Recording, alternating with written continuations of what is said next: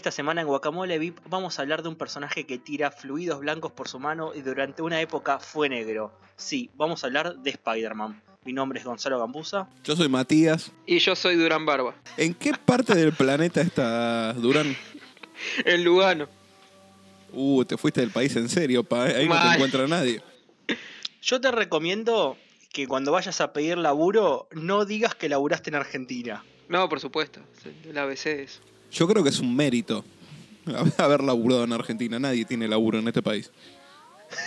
Buen punto. Eh, Pero qué sé yo, decir que tuviste una panchería en Dubái, qué sé yo, inventate otra cosa por las dudas. Che, qué bueno tener una panchería en Dubái. O, o empanadas. ¿No vieron el tipo ese en Nueva York que se puso un puestito de empanadas y gana 5 millones de dólares al año?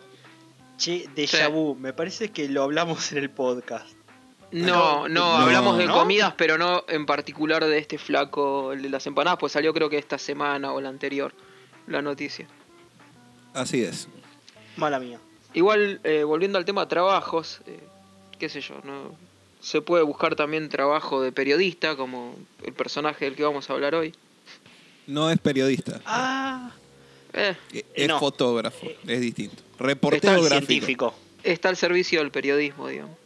Pero no es periodista.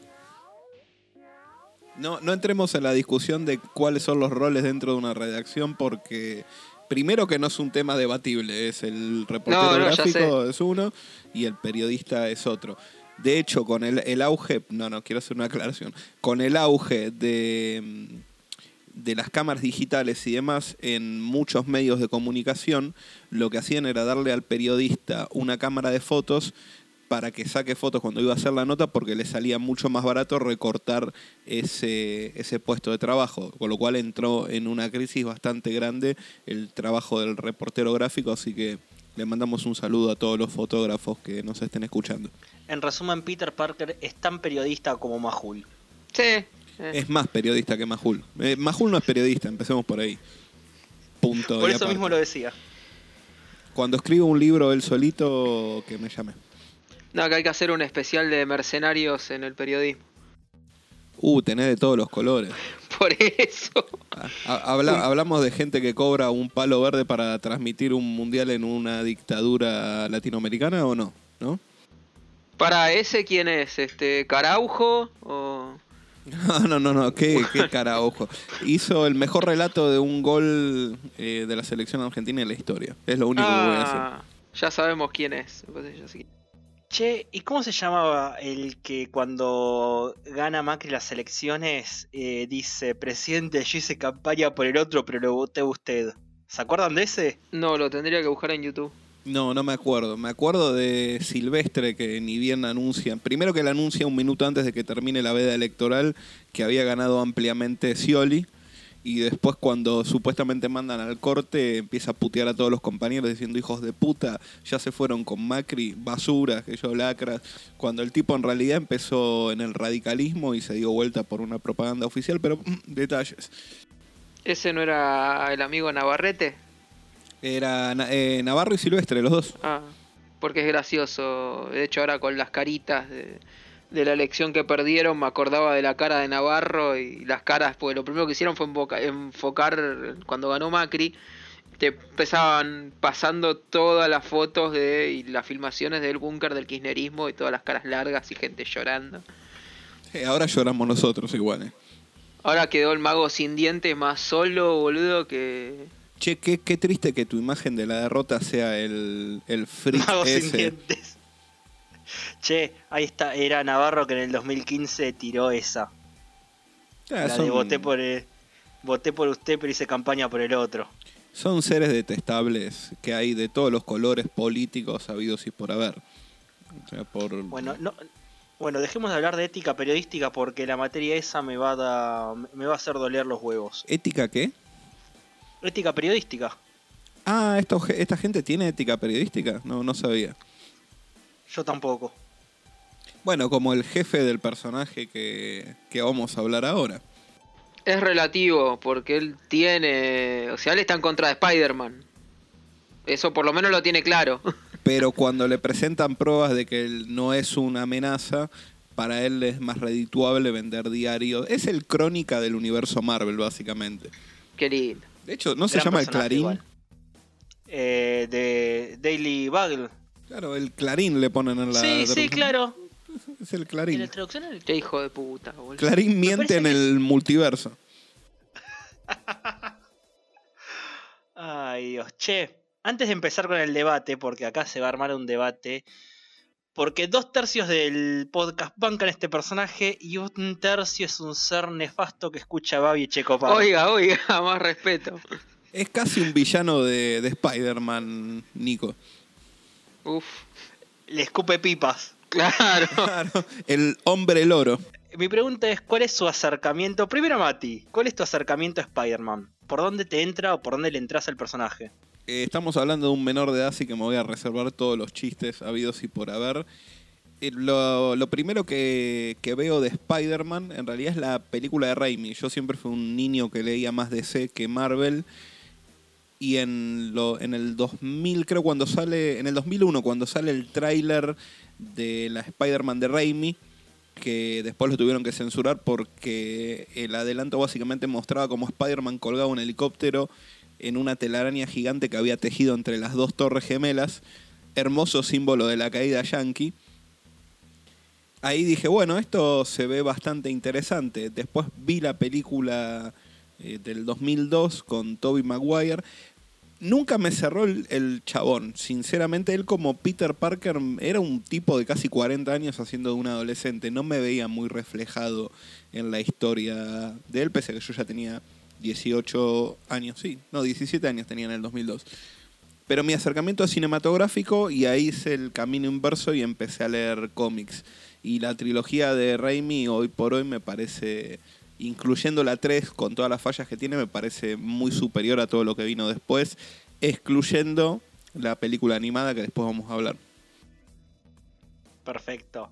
Eh, ¿Voy yo o vamos con el ser nefasto que tengo en Y la hagamos, pantalla? hagamos sanguchito y metamos una opinión disidente. Uf, A ver, Nico. el eterno Y disidente. prometo dejar de pegarte ahora. Eh, yo las vi de. Va, no, para, volviendo al esquema, es. Mi primer acercamiento con Spider-Man fue la serie animada que daban en Fox Kids. Hermosa serie.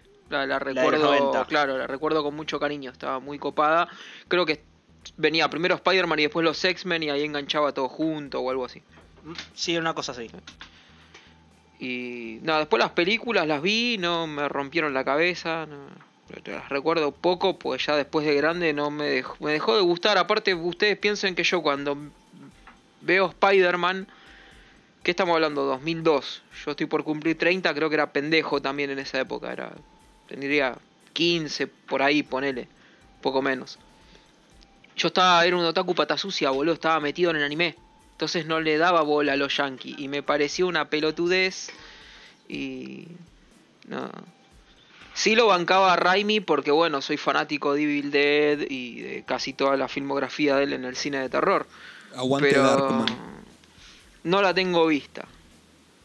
No, pa, es la mejor película de superhéroes que hizo Raimi, incluyendo las de Spider-Man. Es excelente. No, no, no. ¿Gonzalo? Ah, ¿Algo yo, que quieras listo. acotar? No, no, no. Es que básicamente no entiendo tu odio si el personaje básicamente es indiferencia. Sí, me parece un superhéroe choto que habla hasta por los codos. No, no me parece. ¿Qué sé yo? No, no. Pe- pensé que ibas a estar más picante. No, Capaz que... te está guardando. Sí, puede ser. Es que el señor viene de ganarle a Barcelona con el con Boquita. Entonces, Olvida, está, está muy contento. Bueno, mi acercamiento a Spider-Man es de muy chico, ya que yo nací en el 93. Este, con la serie de los 90 también animada, que vio Nico. Después seguí viendo la que... No es una secuela, pero es otra serie de Spider-Man. Que él va, viaja a una dimensión alternativa donde hay animales antropomórficos y un montón de falopas. Creo que eran 13 capítulos y la cancelan. Y de hecho el número 13 nunca es emitido. Eh, Fue un fracaso. Después sí, voy al cine a ver Spider-Man, me vuela la cabeza. Después, creo que antes de ver la 2, que también me encanta, veo la otra serie animada que daban por, creo que MTV, que es- estaba ambientada dentro del universo de Raimi, pero no. Era una cosa medio rara, 3D falopa, que no iba a ningún lado. Eso te iba a decir, yo tengo recuerdos de que le hacían la ciudad por computadora y era berretísimo, muy, muy berreta. Sí, mucho, muy berreta. Nico. Eh, puede ser que sea de la época en la que empiezan a joder con el 3D y la, o sea, la animación era animación y todos los fondos eran en 3D y quedaba horrible. Sí, es año 2002, 2003 más o menos que estamos hablando. Y después la 3, no sé por qué, no la fui a ver al cine. La alquilé, supongo que en DVD. Y después ya venimos... No, y después ya cuando entro a leer cómics en el 2008, empiezo con Batman y al toque empiezo por Spider-Man, no sé. Ah, porque Clarín sacó una colección de Spider-Man que iba desde el otro, Muerte y Evolución, hasta después del Mefistazo con Civil War en el medio. Bueno, vos sabés que yo lo primero que leo de Spider-Man y fue como la antitetánica fue la saga de los clones. Abro una historieta random que compré en algún lugar de usados y en vez de Peter Parker me decía Ben Reilly. Y digo, ¿quién poronga es Ben Reilly? ¿Por qué tiene un traje tan feo de Spider-Man? Y no existía internet en esa época, o yo no tenía acceso, mejor dicho. Y no entendía tres carajos. Y me iba a buscar las historietas hasta casi completar la saga de los clones, que es larguísima encima. Es muy, muy, muy larga. Y me quería suicidar. Si esto es Spider-Man, yo me quiero tirar un pozo. Y después no, uno, uno fue aprendiendo un poquitito más. Y, y nada, se fue, se fue curtiendo con cómics un poquitito más clásicos. Yo banco mucho la etapa de Ditko y sobre todo la de Romita Senior.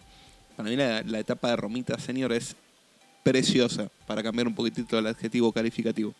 Mi acercamiento con los cómics fue eh, los tie de Civil War, después este la cacería de Craven y hasta ahí llegué. Y quiero leer ahora lo que me recomendaste de Spider-Man, que parece interesante. La que él se va haciendo bien, van pasando las cosas y él va envejeciendo. Me dijiste el nombre un montón de Ah, veces y me olvidé. eh, sí, eh, Spider-Man Life Story, que ahora el 28 de agosto está. sale el número 6 y termina, escrito por Chip Zdarsky. Ese. Creo que no sé si lo recomendé o no en este podcast, aún sin terminar. Creo que sí, lo recomendado. Sí, en alguna recomendación estaba muy lectora manija. Yo quiero disipar en algo. Primero, la saga del clon, sí, yo la intenté leer por arriba, es larguísima, no vale la pena. Eh, ben Riley, vete aquí. Banco el traje.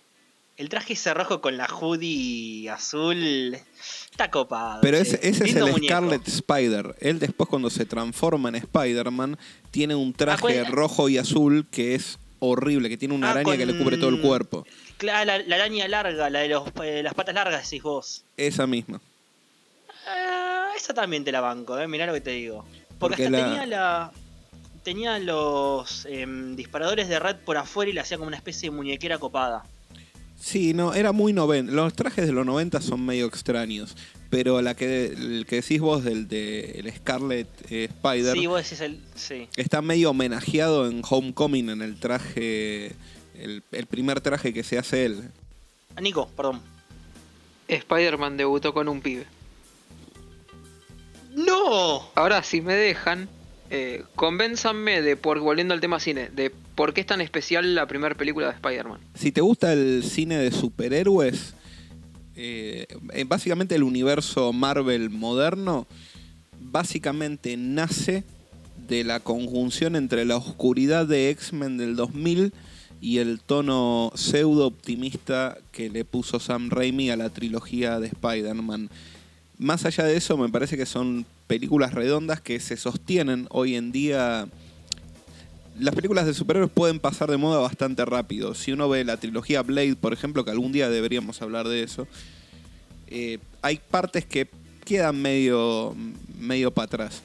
Pero me parece que la- las películas de Raimi tienen un corazón, tienen una narrativa, más allá de los diálogos aburridos de la tía May, tiene acción muy buena, incluyendo la 3, que ya vamos a llegar seguramente.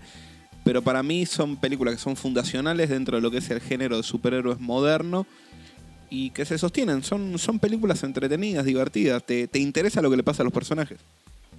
Y además, lo que siento o lo que me pasa a mí al verlas es que no las siento como películas comiqueras. Es que hoy en día, a la hora de sentarse a planear la- el nuevo capítulo del MCU, piensan en base a los cómics y el lenguaje de los cómics. Y en cambio, no sé, las, tanto las Blade como las X-Men como las de Spider-Man de Raimi estaban pensadas como películas.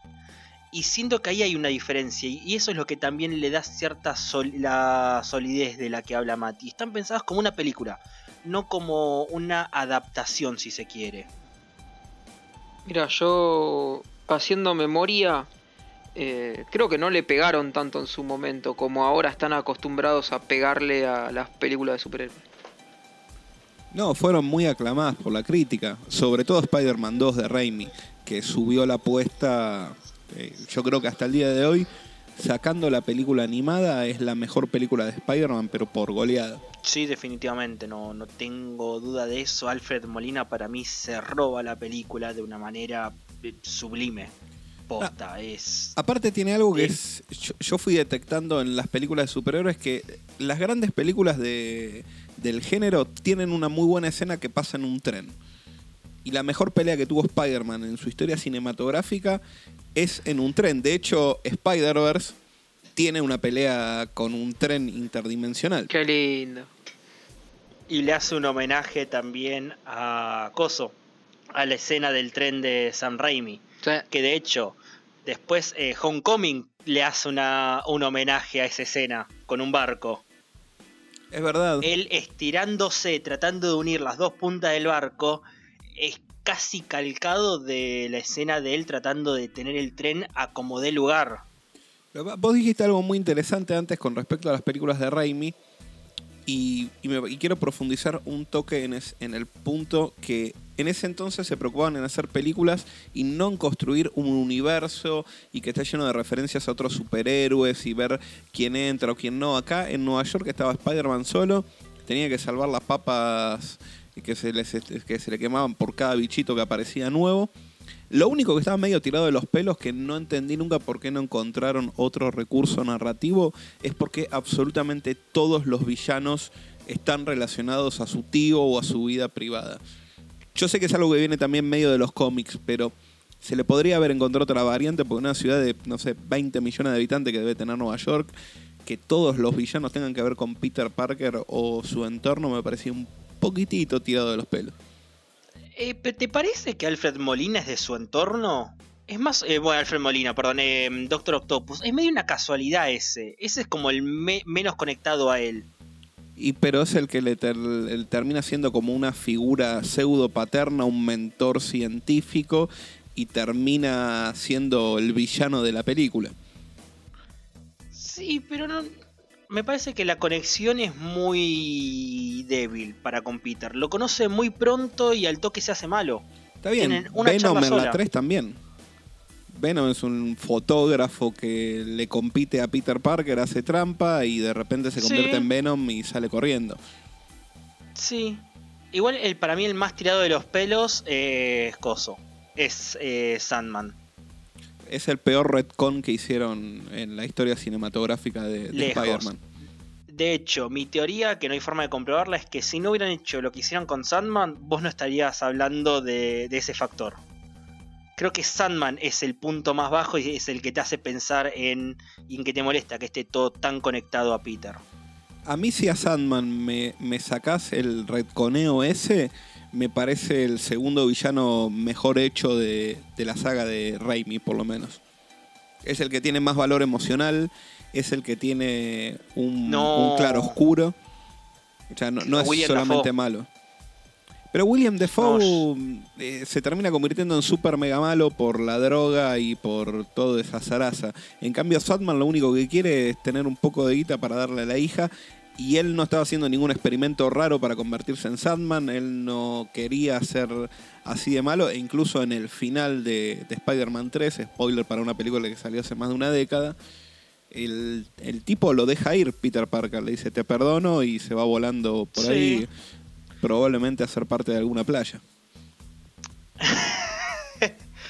Igual yo tenía una idea en la cabeza y se me borró. Fuck. Oh, me estoy haciendo viejo. Como la Spider-Man 4 de Raimi. A ver, háblame un poco de eso. Nunca pasó. Nunca pasó, pero hay storyboards que pueden encontrar en, en, Paren de hacer caras. Ustedes no lo ven, pero están haciendo caras y me distraen. Em, Retomo. Spider-Man 4 era un proyecto que iba a empezar la producción después de Spider-Man 3, que creo que fue en el 2008.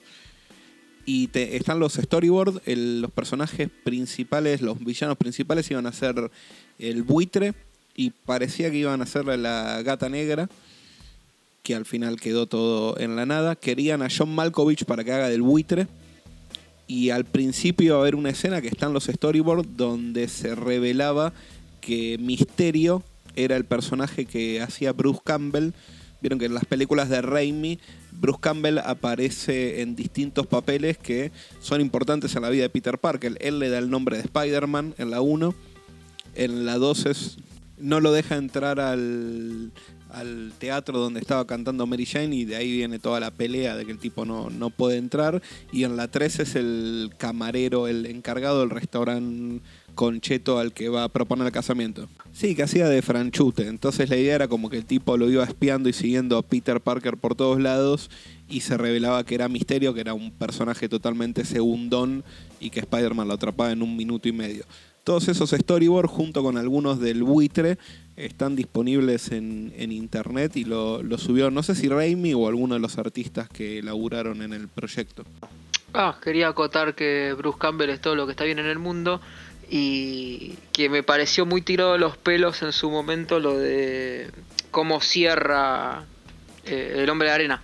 Es como que, sí, eh, perdóname y bueno, listo, tomátela. No, romperle los dientes, mató al tío Ben, onda. No, pero el tío Ben lo hubiera perdonado. Y aparte en el medio se había muerto el amigo que había pegado el giro de malo a bueno y Peter Parker tiene que cerrar su historia de, de venganza. Vos acordate que él arranca como Spider-Man casi asesinando al tipo que supuestamente ma- había matado al tío Ben Sí. y se da cuenta que no tiene que ser el, un vengador, sino que tiene que ser un héroe. Después se transformará en un vengador, pero eso es materia de MCU. Y bueno, entonces con eso vamos cerrando de por qué no me gusta Spider-Man, anda, como que no. No, Muy blandengue. Bueno, el guionista, para, para pegar un salto, el, uno de los guionistas de Endgame dijo que la única parte que no le gustaba de justamente Endgame es cuando Peter Parker activa el Instant Kill Mode de su traje, porque dice que Spider-Man no mata aunque sea un ejército de alienígenas. Sí, hasta Tom, no, Tom Holland agarró dijo, no, bueno, pero eh, eh, se quiso justificar diciendo, no, bueno, pero en alienígenas, era cuestión de vida o muerte, ya fue. Sí, eso es medio cualquiera. Pero es parte de hacer un universo coherente dentro del MCU, este, que es, bueno, un Peter Parker que va a idolatrar al máximo héroe de ese universo, que es Iron Man. Entonces es un Peter Parker y un Spider-Man que lo entiendo y entiendo la lógica que maneja dentro del MCU. Yo como tanto fanático de las películas de Raimi como de un Peter Parker más independiente, me cuesta aceptarlo. Lo que pasa es que ahí es donde a mí no me gusta el enfoque, no me gusta tanto el enfoque que le están dando en el universo cinematográfico de Marvel. Como se les acabó Iron Man, en Far From Home básicamente es una película que primero está disparada por Iron Man, por Tony Stark y por el recuerdo. El chiste de Spider-Man Como la es- uno. Como la 1. Sí, tal cual. Son dos películas de Spider-Man donde aparece. de Iron Man donde aparece Spider-Man. Pero aparte, uno de los chistes de, de Spider-Man es que él se hace su propio traje.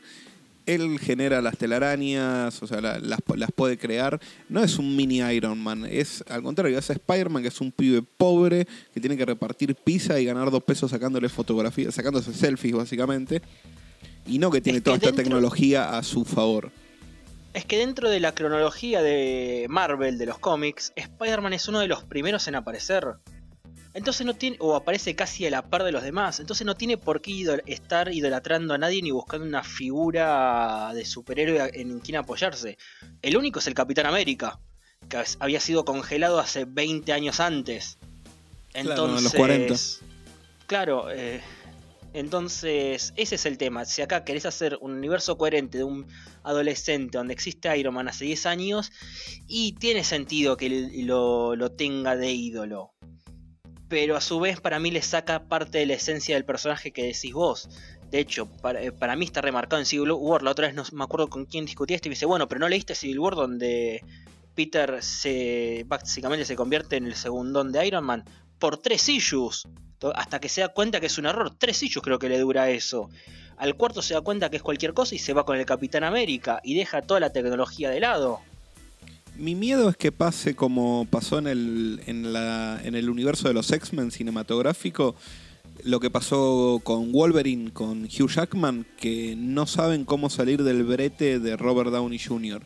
Y tenés 22, 22 películas, 500 millones de personajes, todos hacen millones de dólares en la taquilla. No es necesario generar un nuevo Iron Man en Spider-Man. No, para mí no tiene sentido. Si me decís que Shield le hace un traje porque para una misión muy específica como el traje negro que, que usa en Far From Home, spoiler para Far From Home, vaya y pase, pero yo creo que acá le están pifiando un poquitito y van a tener que volver a la esencia. Algunas cosillas. Eh, la primera, retomando el tema de, tema del modo de insta-kill, poniéndolo en palabras gamer, eh, de Spider-Man. Eh, le sirve a la película, o sea, porque pasan DC también. Vos ves que Batman no mata, pero cuando tienen que ir a cagarse a palos con Darkseid, a los paradigmas los hacen remierda. Y, o sea, son extraterrestres, hay que matarlos, punto. Me parece medio choto criticar eso de la película. Y después están, veo que le están haciendo la gambetita a, dos películas, porque pasamos de Raimi a Far From Home y a Homecoming, ahí en el medio. Sí, porque no pasó, no, hubo como más de 10 años donde Spider-Man no tuvo película. Estás gambeteando como un campeón, amigo. Uno de los mejores trajes de la historia cinematográfica de Spider-Man lo tuvo el Garfield que no es gato, o no es claro. Se están comiendo Andrew Garfield, amigo. Dato, dato curioso, el apellido del director de las Amazing Spider-Man es Webb. Mark Webb, el que dirigió 500 días con ella y de ahí saltó Spider-Man. ¿Y no hizo algo antes? ¿También? ¿O es eso solo? Es olvidable si hizo algo. No, no hizo nada más. Hizo 500 días con ella y de eso salta Spider-Man 1 y 2. Que de hecho Spider-Man 2 tiene mucho de 500 días con ella, o, tiene un dejo. Sobre todo la parte donde ellos cortan y él medio que la espía y ella sabe que lo están espiando, pero no. Y, todo ese melodrama es medio de 500 días con ella o de una comedia romántica, que es lo que había hecho el tipo. Y la comedieta, esa berreta que hacen con Electro antes de que se transforme en Electro, de que era un fanático de Spider-Man porque le salvó la vida y habla solo frente al espejo y tiene como un super mega romance con Spider-Man que obviamente unilateral porque el otro ni sabe que existe y se transforma en malo de la manera más pedorra del planeta. Aparte no tiene sentido que se transforme en malo. Es como, uy, tengo poderes, voy a ser malo porque pinto. Bueno, yo me acuerdo cuando sale el tráiler de la 2, mirá como estamos ignorando la 1, ahora la vamos a atender también. Lo comento con unos amigos y digo, che, me parece a mí las intenciones del villano de ser malo es porque no me dieron pelota. Y me dice, nah, es el tráiler, no te preocupes, va a estar más profundizado. Después veo la película y no, no, es eso. Igual... Eh, con dubstep. Es este, el, el chabón también medio que se hace malo porque lo va a buscar Coso. Eh, lo va a buscar Harry Osborn, creo que era, estaba en la segunda. Pues la primera es contra el hombre lagarto, horrible es en CGI. Sí, pero ya había, se había mandado un par de cagadas en el Times Square Electro y había tratado de matar gente. Y al final de la película aparece el drogadicto con metanfetaminas del Duende Verde en un deslizador que vuela y le dice, che, podríamos matar a Spider-Man. Y dice, sí, no tengo nada mejor que hacer. Y se van a tener una batalla en una rave, básicamente. Pues es una batalla con música electrónica que, hacen con sus poderes. Qué película mala, por el amor de... Ah, y está Paul Giamatti dejándolo la dignidad haciendo de un reino totalmente berreta. Qué hijo de puta. Y ahí te das cuenta del poder de los dólares, ¿no? Bueno, pero quiero rescatar para mí una escena hermosa que tiene esa película, que es la escena final. La que él deja todo, él, por la muerte de Gwen Stacy, él deja el manto de Spider-Man y la escena final es Paul Giamatti destruyendo todo y el nene de 10 años se pone la máscara y lo quiere enfrentar y ahí es cuando Peter decide volver, esa escena a mí me encanta. Esa escena es el equivalente a estar apretando dos horas con tu novia y cuando estás a punto de concretar te das cuenta que no tenés preservativo y encima está indispuesta. No te muestran el final de la pelea. Pero qué linda previa, ¿eh? Anda a cagar, boludo. que Queda totalmente engomado ahí. No, pa- para mí es muy lindo el cómo representa lo, lo que inspira a Spider-Man. Eh, Es, eh, es el amigable vecino de Spider-Man. Que casi se muere un Sí.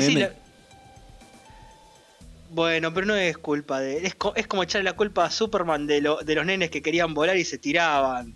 Dale. Dato curioso, el padrino de mi hermana, mi tío, cuando después de ver Superman 1 de Donner, se puso una toalla y se casi se tira de un balcón en Recoleta, no me acuerdo dónde vivía, lo salvó mi tía abuela de casualidad y lo, lo manoteó cuando estaba por saltar al vacío. Qué agradable sujeto. Y, y no es culpa de Spider, de Superman eso, de Spider-Man menos. Eso Acá es un pasa lo mismo. impresionable, qué sé yo. ¿viste? No, no digo que hoy pase, pero en la película, me- aparte hay 200 policías y no ven que se les está escapando un nene. Son Puede policías pasar. de Nueva York. Son inútiles por naturaleza. No, porque la bonaerense. Uf. Uf, picante. Igual yo quería destacar una cosa. eh, la muerte de Gwen Stacy en, en la peli, en la segunda de, de Spider-Man del gato Garfield, es buenísima, boludo. O sea, pa, se da seco la cabeza y la queda ahí nomás. Porque no sí. llegó a agarrarla con la telaraña, es hermoso. Es bien sacada de los Lástima- cómics. Sí.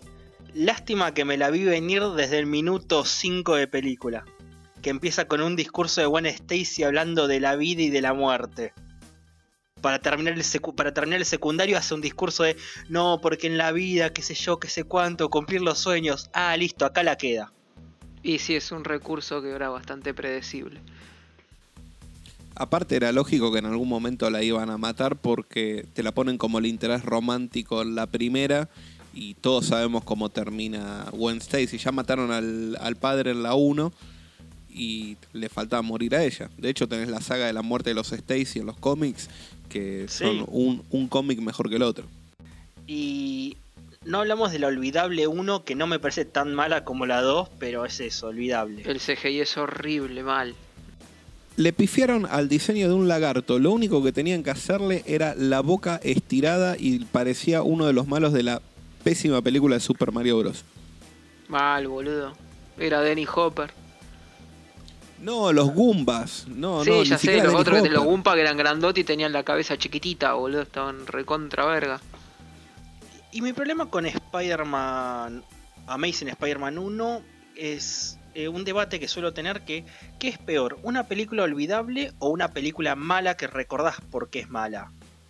Porque eso es lo que me pasa. Yo siento que Amazing Spider-Man 1 no es peor que la 2, pero es más interesante hablar de por qué la 2 es mala que hablar de lo intrascendente que es la 1. Entonces, por lo menos la 2 te generó algo. La 1 ni siquiera nos da ganas de hablar. Porque pasa sin pena ahí ni gloria. Y ahí está mi debate. Entonces, ¿qué es peor? ¿Una película intrascendente o una película mala? Que me parece, de hecho, me parece un debate más interesante que hablar de Amazing Spider-Man 1. Eh, Yo, yo tengo un problema filosófico con el tema de películas que son tan, tan malas que son buenas. Hay, conozco gente que le fascina Batman y Robin, la de Schumacher, Batman 4 sería, porque es tan mala que es graciosa.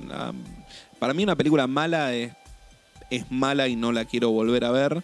Y una película olvidable es una película que no quiero volver a ver porque es olvidable. Spider-Man, The Amazing Spider-Man 1, tiene una de las escenas más ridículas de la historia del cine, que es cuando él está herido al final, donde el flaco de la grúa, que justo es el papá del nene que había salvado en el puente, llama a todos sus amigos de grúas, que están todos en un radio de 20 cuadras, y alinean todas las grúas para que él tenga algo de lo cual columpiarse. Así de mala es Amazing Spider-Man 1. Eh, Tan mala como olvidable. No. Yo creo que las dos películas son, son francamente olvidables. Son malas y olvidables. Igual Amazing Spider-Man 1 rankea fuerte para tener uno de los mejores cameos de Stan Lee para mí. Ah, cuando está en la biblioteca. Sí, Sí, es lindo. Yo creo que es el mejor cameo que tuvo que tuvo el, el señor Stan Lee, del cual... el no ladrón Stan Lee. El Porque ladrón. Algo que, no mencio- algo que no mencionamos es que Stan Lee no es el creador de Spider-Man, es el co-creador. Y hay una diferencia sustancial entre ser creador y ser co-creador. Porque ser co-creador significa que tenés el 50% de la, del reconocimiento por el personaje. Pero el señor Stan Lee, The Man, cree que porque él tuvo la idea y alguien se la dibujó, Lee, el personaje es de él. Porque dibujarlo puede dibujar cualquiera, la idea la tengo que tener yo. Y se caga en el chabón que diseñó esa idea de que eligió los colores y todo lo demás. Y otra cosa que me canso de leer en internet y quiero aclarar, Stan Lee no creó ni co-creó al Capitán América. Lo único que hizo fue resucitarlo y descongelarlo, pero no es el creador del Capitán América, la concha de la lora. Es básicamente decir que cocinaste solamente porque bajaste el bife del freezer y lo cocinó otra persona. No sos cocinero por descongelar algo. Hermoso. Igual Sí. con, con el tema, estoy con Gonzalo en eso, o sea, es, es una película que es mala y la recuerdan como mala ya históricamente trascendido. y Una película olvidable de la que nadie recuerda, es como que... Sí, Ah, volviendo a ese es debate, que vos decías de películas malas, como a mí me puede gustar Un Buen Día o The Room. Eh, la cara de Bati, bueno, perdón, che. No, no, perdón nunca. Son tus gustos, no, me, me parece bárbaro Sí. si te querés joder la vista con eso. Spider-Man 2 no se la recuerda porque es tan mala que es buena. Se la recuerda porque es mala y porque cagó la- una oportunidad del el universo de Spider-Man. Porque después de la 2 venía, la, ve- venía Sinister Six, venía la 3, venía una de Felicia Hardy. Nunca no pasó. cuántas-. Claro, a la 2 se la recuerda por el fracaso que fue, lo mismo que la 3. Pero igual son dos sagas distintas. ¿Cómo Eh, agradezco que, Felicia es- Hardy no haya hecho de la, de la gata negra? ¿Por qué? Primero me parece una actriz cara de nada, no, no me transmite ningún tipo de, de emoción. Segundo que físicamente me parece que no daba el rol y estaba metida con vaselina en la película y era como, hola, soy Felicia Hardy, soy la asistente de Harry Osborn. Bueno, me voy, no hace nada en la película. Spider-Man, Amazing Spider-Man 2, no nos olvidemos que tiene la escena en donde tienen un sótano lleno de los spin-off. Es básicamente, todos los malos era esta armadura por acá, esta mochila con tentáculos por allá, este deslizador por acá. Era como, acá van a nacer todos los villanos de Sinister Six. Ya ni se calentaban en ponerte un- uno- una historia de origen de los, de los malos. dato de color y te dejo hablar a vos, Nico.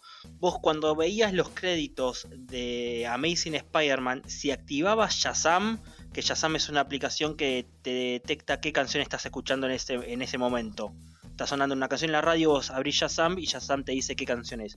Si vos usabas Shazam durante los créditos de la película, podías ver, eh, te tiraba un link de una especie de teaser de los Sinister Six o de los conceptos de los trajes.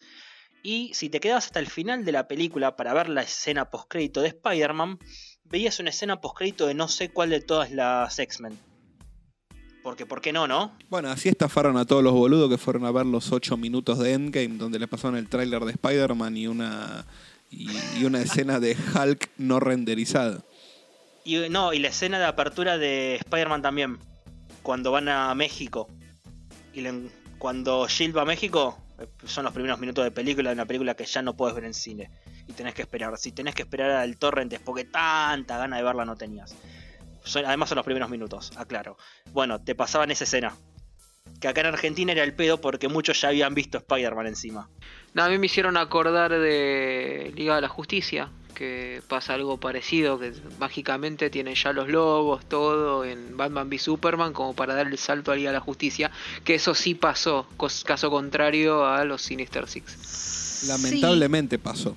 Eh, Pero yo noto una diferencia. Em, en la otra crearon trajes porque sí, porque no hay un motivo para crear un traje con tentáculos y otro para volar y otro porque sí.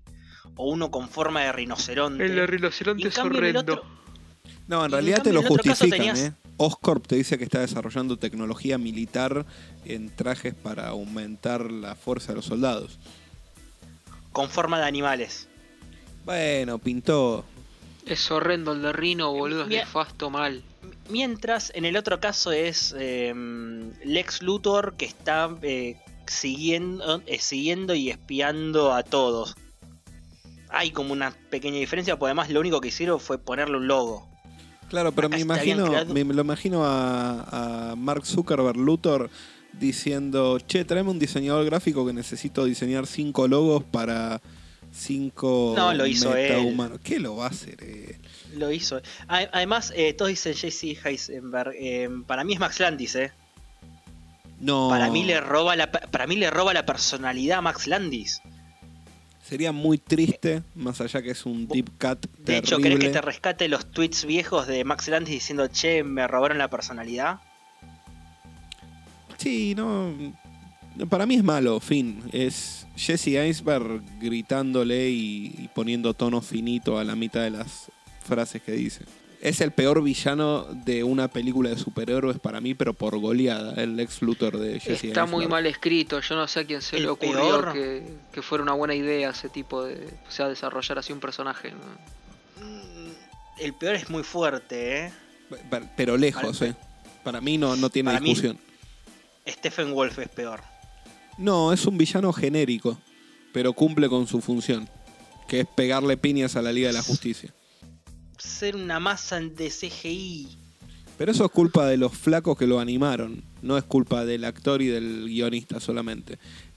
Stephen Wolf es un personaje que si estaba en una película de Marvel a nadie le importaba, porque los villanos de Marvel son uno más genérico que el otro, a excepción de Thanos y Loki. Eh, Y el buitre, ponele que el buitre también está bien hecho, eh, y no sé. y Jane Gyllenhaal, más por la actuación que por el personaje en sí.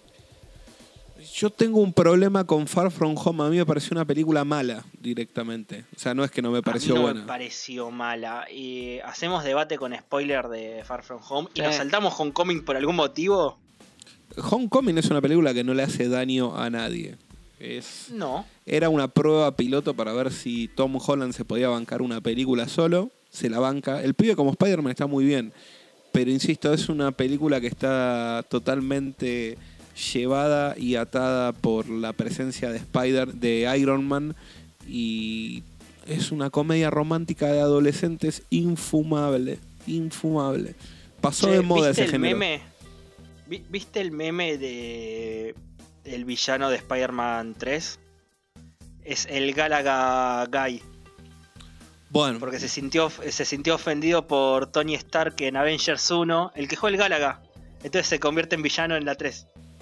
Bueno, la escena donde Jake Gyllenhaal está en, en- en una Spoiler habitación. para Homecoming. Muchos spoilers. Eh, Hay- Para Far From Home, perdón. Hay una escena de 5 minutos para vos, Nico, que no la viste y esto te va a quitar todas las ganas que tenías si tenías alguna gana de verla. Hay una Eh, escena en. No, que tenía ganas de verla solo por el flaco, por Galen porque me parece un muy buen actor. De hecho, una de las películas que más me gusta es Nightcrawler. Uh, Uf, Es un peliculón. O sea, el chabón es un actorazo. Solamente por eso la vería, pero continúa con el spoiler. a ver, Jake Gyllenhaal está muy bien, como la mayoría de las cosas que hace. Es más, te banco Príncipe de Persia solamente por la actuación del, del señor. Es Yo la vi, no me pareció mala, eh. No, no me pareció mala. Olvidable. Tiene cosas divertidas, pero no, no es una buena película. En Far From Home, cuando descubrimos que Misterio es el malo, porque, spoiler, si leíste un cómic en tu puta vida, sabes que es el villano de la película, está en un sótano festejando porque le robó una tecnología totalmente tirada de los pelos, como un McGuffin infumable. Es básicamente, Iron Man le dice, toma, te doy control de un satélite lleno de millones de drones asesinos. A vos, Peter Parker, que te conocí 10 minutos en mi vida y la mayor parte de, de los años que viví post Infinity War, vos estabas muerto y yo no sabía que ibas a revivir. Sacando eso de la ecuación, Jake Gyllenhaal está 10 minutos contando quién es su equipo, que son todas personas que aparecían en las películas de Iron Man. O sea, es toda gente que Tony Stark cagó en su vida y terminan haciendo un grupo de gente mala que comandada por Misterio, que también era una persona que trabajaba para Tony Stark. O sea que la película es una película de Iron Man en donde no aparece Iron Man, sino que aparece Spider-Man. Aparte 10 minutos de exposición insoportables. Para que te des una idea, Nico, voy a nombrar uno solo del equipo en el que labura para Jake Gyllenhaal. ¿Te acuerdas Iron Man 1? Sí, algo recuerdo. Bueno, cuando el personaje de Odaisai es... O, Eh, Obaisai, Oba- Obadiah Stein. Obadiah Stein le está gritando a un científico de eh, ¿Por qué no pueden construir este reactor con toda amiguitas si Tony Stark lo hizo en el medio de una cueva? Y el chabón le responde, bueno, pero yo no soy Tony Stark. ¿Mm? Bueno, el chaboncito ese que dice, pero yo no soy Tony Stark, es parte del equipo porque por culpa de Tony Stark el, el pibito lo terminan despidiendo y, es- y se une a Jay Gyllenhaal para robar esa tecnología. Qué. Ese personaje. Después Sí, este, no está la vi- negra que, que muere el hijo y que lo, lo intercepta a Tony Stark en Civil War. Ah, tanto no me acuerdo. No, es, es No, en el Civil War te lo muestran a Jay Gyllenhaal, que él es el que inventa la tecnología con la que Tony este, crea una realidad aumentada para poder verse él joven y ver a sus padres y despedirse. Él crea esa tecnología, eh, Tony Stark se la roba y en lugar de usarla para lo que eh, el misterio quería, la usa para su terapia personal y entonces se ofende. Aparte, eh, de repente Spider-Man dice, me voy de vacaciones en Nueva York después de, de pelear contra unos malos genéricos. Y aparece Spider-Man en Londres y la única que se da cuenta de que Spider-Man es Peter Parker. No, no es Spider-Man, no, no, no, ahí eh, no es Spider-Man, es el mono nocturno. Bueno, a un flaco que hace tiene los mismos poderes que Spider-Man, tira telarañas y tiene un traje negro en vez de azul y rojo. Le dicen mono nocturno porque se le ocurre al gordo del amigo. Y la única que se da cuenta de que Spider-Man los está persiguiendo por todo el planeta, ese grupo específico de adolescentes, es la pibita esta que no me acuerdo, MJ le dicen ahí, pero MJ, sí, Mary Jane. eh, a Mary Jane. ¿Es Watson de apellido o tiene otro apellido? Eh, en la película no sé, pero es Mary Jane Watson toda la vida. Bueno, después, en la comedia romántica, esta berreta que hacen, eh, básicamente son nenes tratando de ponerla toda la película y en el medio se pelean con unos monstruos gigantes que en- te dicen que en realidad son ilusiones ópticas de Don Misterio, con lo cual cómo destruyen la mitad de Venecia, Londres y demás, porque hay drones. Es que parte de la destrucción era real y parte Claro, era mentira. Porque eran, eran bombas que ponía el chabón y después cuando se apodera de unos lentes, que esto que le decía que le dejó Tony Stark a Peter Parker, pese a que no sabía si iba a revivir y... Porque en, en Endgame Tony Stark no sabe que van a revivir a todos los superhéroes y cuando reviven todos se van a pelear contra Thanos, se muere Iron Man y básicamente tiene un cruce de un minuto y medio con Spider-Man en el cual no puede haberle dejado la tecnología de todas las Stark Industry ni por error. Cuestión que Jake Gyllenhaal se hace de ese ejército de drones asesinos y él, la motivación del tipo es que quiere ser un vengador. Pero si vos no tenés poderes y tenés que generar amenazas fantasmas para ser un superhéroe, el día que te metan a pelear contra Thanos, contra Loki o contra el personaje que se venga, ¿qué hace? ¿Le vas a tirar un holograma? Caga muriendo al toque. No tiene sentido que quiera ser un vengador si no tiene ningún poder ni nada positivo para darle al, al mundo. No, a ver, mm, a mí no me molestó tanto porque lo del personaje, porque qué sé yo, el chon después podía fingir cualquier verdura, porque es misterio.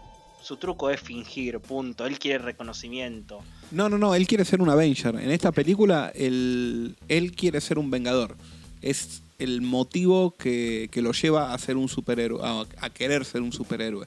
Él quiere ser un Vengador. De hecho, la frase que ahora es un meme es, esto sí es una, eh, una amenaza a nivel de los Vengadores.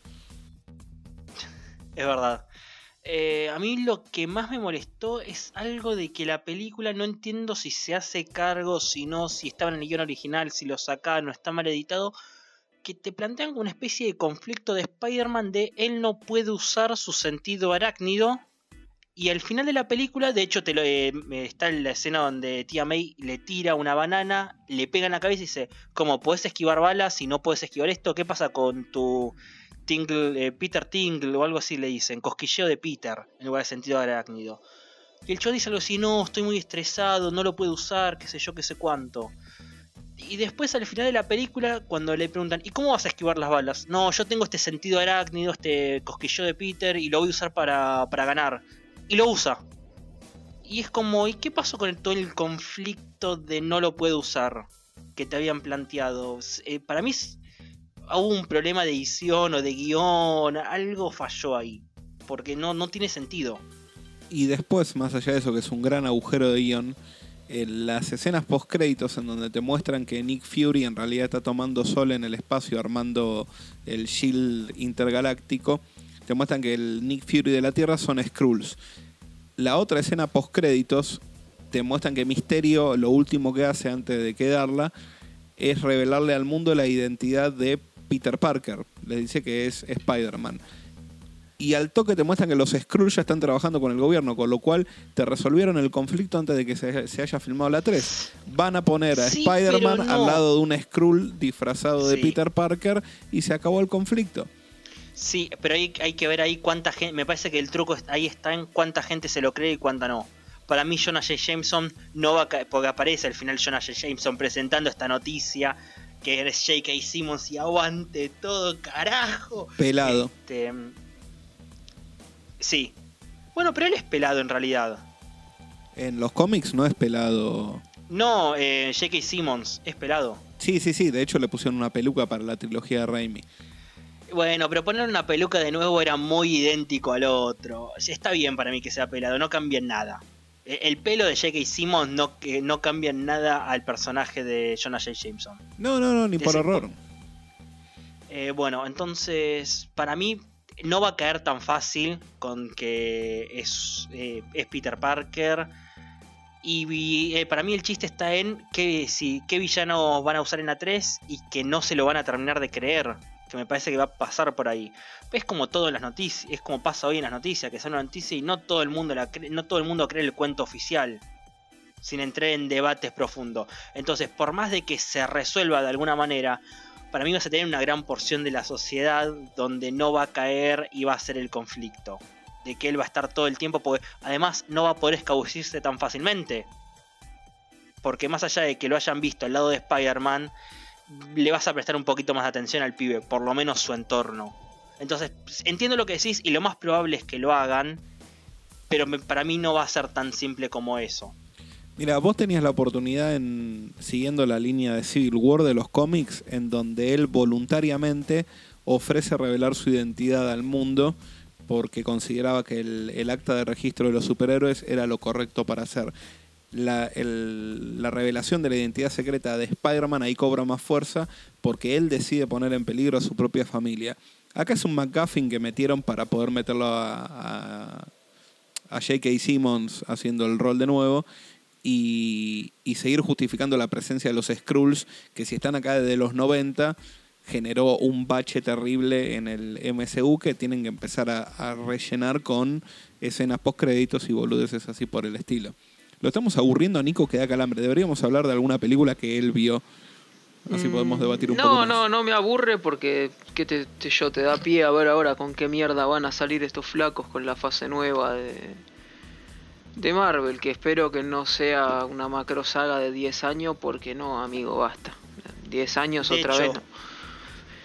Capaz hacen la eh, no la eh, hacen no la última casilla de Kraven, digo, usan a Kraven y Kraven no se la va a comer tan fácil como no es Peter Parker, listo. Y ahí vas a tener a Kraven persiguiéndolo. Y no, no, no hay Skrull que te salve de esa. No, pero tenés maneras de distraerlo con los Skrulls. Es lo que hacen durante todo Far From Home. Son básicamente Maria Hill y Nick Fury. Son dos Skrulls que están persiguiendo a Peter Parker por todos lados. Para mí es más interesante explorar lo que deja Into the Spider-Verse que lo que hicieron con los personajes con Tom Holland y, y las dos películas que sacó Sony. Sí. Y creo que ya cubrimos todas las películas. No, Casi falta ni nombramos. Home- claro, ¿no? apenas cubrimos Homecoming, pero más o menos cuando hablamos de qué opinamos de la adaptación de Tom Holland como Spider-Man, medio que ahí le pegamos a la película junto con este, esta adoración que tiene hacia Iron Man, así que más o menos está atendida por ese lado de la película. No mencionamos a- al villano, un villano un poquito más destacable que, que nos tiene acostumbrados el MCU. Michael Keaton, que hace un gran rol como el buitre, que también es una persona que lo termina cagando Stark Industries cuando le sacan la empresa de recolección de residuos y el control de daños ese, con lo cual es otro villano que nace por culpa de Tony Stark. Sí, sí, las motivaciones del villano entre la 1 y la 2 son prácticamente la misma. Es to- todo, parte por un resentimiento de Spider-Man.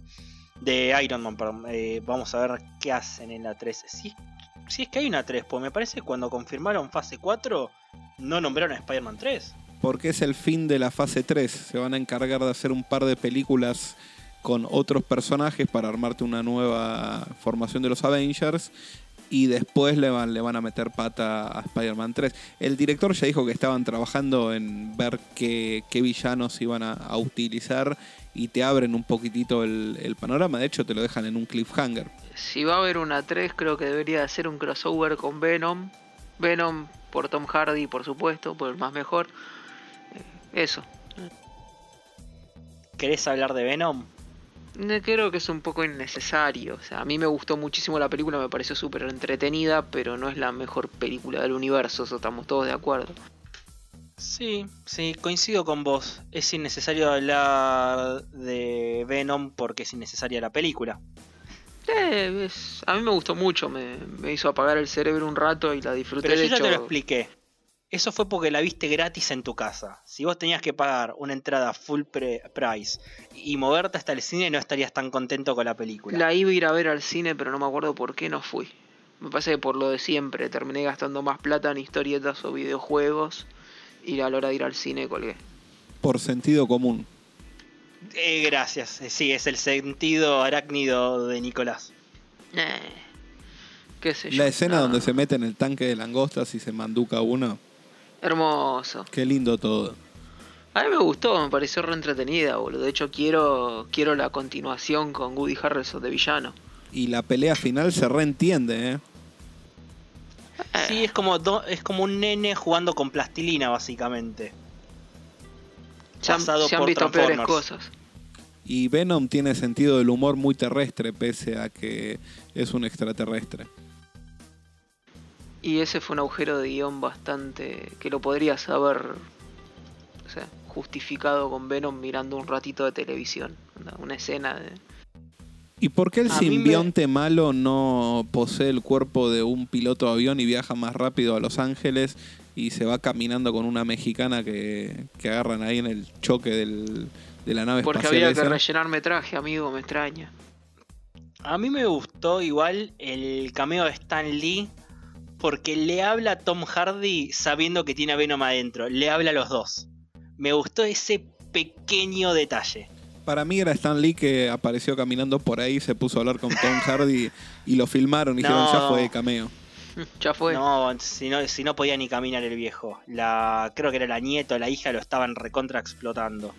No, pero después salieron a decir que era mentira eso. ¿eh? ¿Sí? No, no me, no me enteré que lo hayan desmentido.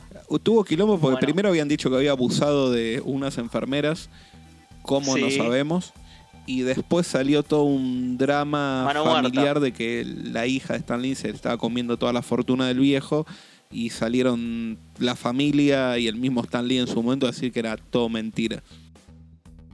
Salió Stan Lee con un. con el revólver, lo tenían por atrás diciendo, decí que es mentira, decí que es mentira. No, Claro. pero yo creo que el, el argumento de Stan Lee es, es muy, muy factible. Salió y dijo, acá el único que roba soy yo, no me roba mi hija. Claro. No, nunca va a admitir que roba. Y ahora Miren se le si no complica un poco. Miren si no el documental barra charla que tiene con Kevin Smith, donde le dice, no, bueno, el que tiene la idea es el creador del personaje. Y Kevin Smith, que nunca va a contradecir a nadie, y en su podcast está grabado cuando dice, no, no, eh, Suicide Squad es buena película, agarra, lo mira a Stan Lee y dice, sí, sí, tiene sentido tu idea, sí. Bueno, cambiemos de tema porque soy un pecho frío. Nico, vamos a hablar de una película que vos sí viste y te gustó, eh, Into the Spider-Verse. Es tu momento de brillar en el podcast. Oh, qué, qué lindo. No, a mí me encantó, la verdad que no, la, la banco y para mí yo, no, no, es lo que más me gustó de ver, em- empaticé al toque con los personajes eh, y se lleva la película para mí el, el Spider-Man viejo, digamos. La película va de que eh, Wilson Fisk está ahí tratando de hacer un experimento con un colisionador de hadrones para traer de vuelta a su familia. No, en- en el medio de ese quilombo aparece un Peter Parker eh, que lo terminan haciendo bosta de la mejor manera posible. Chacoten ustedes, mierdas, que también la vieron. Bueno, yo le, vo- le voy a poner un poco de orden a las ideas de Nico que Sí, está en, claro. Sí, en me su estoy fase comiendo lo de. Miles Morales con la picadura de araña y demás, y la relación del A con ver, el padre y eh, con el tío y Sarasa, pero... no es un Peter Parker falopa, sino que es el Peter Parker de ese universo, que de hecho es Ben Riley. Mm, Para mí no es Peter Parker. Partamos de la base que es rubio y es un Peter que Pero es Peter Parker, un, es un Ben Riley. Eh, eh, saga del clon. Pasa que claro, me estoy comiendo todo eso. Sí, me estoy para, comiendo para todo eso que no leí. esto, esto es un poco de teoría, a ver, Mati, si me bancás, para mí es Ben Riley, que en su momento hizo un cambiazo con Peter, y Peter se cree que es Ben Riley y está corriendo por allá, y Ben Riley está en el cuerpo, está suplantando la identidad de Peter. Mira, en el universo Ultimate, que es en el que está basada esta película a grandes rasgos, en Brian Michael Bendis, el creador de Miles Morales, lo que te plantea es que Spider-Man Peter Parker muere y por eso toma el, el manto Miles Morales porque tiene los poderes de, de Spider-Man y bueno, se termina convirtiendo. Cuando vi que era rubio, eh, yo pensé lo mismo. Dije, bueno, esto es la, la saga de los clones y te lo están tirando como un easter egg. Pero no, cuando te plantean el multiverso, tranquilamente puede ser Peter Parker y es una buena manera, eh, es un buen recurso narrativo que tienen los directores para diferenciártelo con el Peter Parker panzón que viene de la, de la otra tierra. Este como el Spider-Man en el punto máximo de sus poderes, es el más copado, es el más experimentado, la tiene clarísima y caga fuego. Y te lo traen el Peter Parker gordo y fracasado. Y vivió muchas experiencias similares a las que vivió el Peter Parker de este, Sam Raimi. Sí, Sí, tal cual. El, el Peter Parker gordo. Eh, no, ah, sí, esa es la otra teoría, de que el Peter Parker gordo es el Peter Parker de, de, mm, Sam Raimi. Y pero y sí, boludo, si te dice, él cuando hace la recapitulación de su vida, son imágenes calcadas de la película de Raimi, boludo. Eh, Sí, es raro bastante- igual. Igual el, Sí. el Peter Parker que, que muere en Into the Spider-Verse también te lo recapitulan como... eh, De hecho, Sí. la escena de él parando el tren es del Spider-Man que muere. Y el beso Sí, sí. invertido y toda la bola. Pero hay detalles donde hay escenas de Raimi que se reflejan en lo que para mí es Ben Riley, que son distintas. Eh, por ejemplo, cuando se dan el famoso beso, el primer beso de Spider-Man y Mary Jane, la que está de cabeza es Mary Jane. Después, cuando ellos están teniendo una cita y viene un auto a chocarlos, que es de Spider-Man 3, si mal, No, es no, de la dos. 2. Es de la 2. En la película de Sam Raimi, Peter se tira sobre Mary Jane y esquiva el auto. Y en cambio, en la animada, le pega un golpe al auto. Y así un montón de escenas que son similares, pero no. Que es parte de la idea del multiverso. Eh, lo que dice, está bien, esto es DC, pero Lex Luthor te dice: hay tierras tan similares que tardarías una vida en encontrar la diferencia. Yo sabes Entonces, por qué juega un no, poco con esa idea. no comulgo tanto con la idea de que es Ben Reilly porque es una saga tan vapuleada en el universo de, en el universo Marvel y acá están tomando como los elementos más copados y hasta los más bizarros que no creo que lo meterían como, como una posibilidad porque el fandom tóxico saldría a putear de cómo me metiste como el Spider-Man más copado de todos a Ben Reilly cuando era una, una estafa. Porque lo. Yo entiendo lo que sí, pero lo matan al toque y en realidad el más copado, entre comillas, termina siendo el gordo fracasado. Porque es el más interesante. En cambio, el Spider-Man perfecto, que no es, no es Spider-Man, no, no, yo no conozco, no suelo leer un Spider-Man perfecto, no le sale todo bien a Peter. Entonces, mm, eh, para mí terminás empatizando y queriendo más al Spider-Man gordo y cuarentón fracasado que a un Spider-Man perfecto, que no existe. Sí, puede ser. Yo prefiero pensar que no es Ben Reilly y que es una versión... A ver, el Spider-Man que muere en los cómics, en, en el universo Ultimate, era un tipo que estaba ya estaba consolidado como superhéroe, Mary Jane sabía su identidad secreta, la tía May también, que es lo que pasa más o menos en la película, y cuando muere a mano del, Hobglo- eh, del Duende Verde, versión mutante que tira fuego, eh, está sacado está sacado directamente de, ahí. No, no no participa Wilson Fisk acá pero No sé, yo pref- prefiero pensar personalmente que no es Ben Reilly, que es el Spider-Man que tenía que morir y es el Peter Parker que, que tenía que, que palmar en, en ese universo y me, deja más tranquilo esa parte, a mí particularmente. Sí, tenés razón. En esa tenés razón. Igual estaba acá mirando quiénes eran las voces. Y posta, no, no conozco casi ninguno. Y el que Salvo a hace el- Nicolas Cage. No, Nicolas Cage, el que hace de Sabretooth en X-Men. No me acuerdo si en X-Men Logan. Claro. en lo- en que hace la voz de Wilson Orígenes. Fisk. Después Oscar Isaac aparece como un random acreditado. Interesting People, dice. O Es Interesting el que hace de. Spider-Man 2099 la escena post créditos. Ah, eh, Miguel Ojara. Ese mismo. Y el flaco que hace el Peter Parker gordo es el, el chabón falopa de Jurassic World, el que se queda en el control de, del parque cuando se van todos corriendo. El Comic Sí. Relief sería. Y también No, fue el protagonista de New Girl. Y estoy tratando No de pensar otra en donde lo hayan visto. No, al, al que más ubico es a Mahershala Ali, que hace de el Prowler. Claro, el nuevo Blade, básicamente. Sí, y Coso era Cottonmouth en la única parte buena de Luke Cage. Los primeros seis capítulos. Uy, que embole Luke Cage, por Dios. uf. Todo eso quedó muerto y Eh. enterrado. Y bueno, ¿qué, qué se le va a Yo hacer? hubiera salva- salvado a Punisher y a Daredevil, pues estaba bueno. No, esa- tenemos que hablar algún día de Punisher y de la serie de Daredevil. Uf, hermoso. Igual creo la me- fue la mejor versión de la tía May que vi, eh, la de Into the Spider-Verse. Best tía May ever, boludo. Pero es la menos tía May de los cómics también. Pero ya está de vuelta la mina y te arma toda la... Es Q de James Bond, básicamente. Claro. Che, te armé estos Sí. disparadores de redes. ¿Cómo?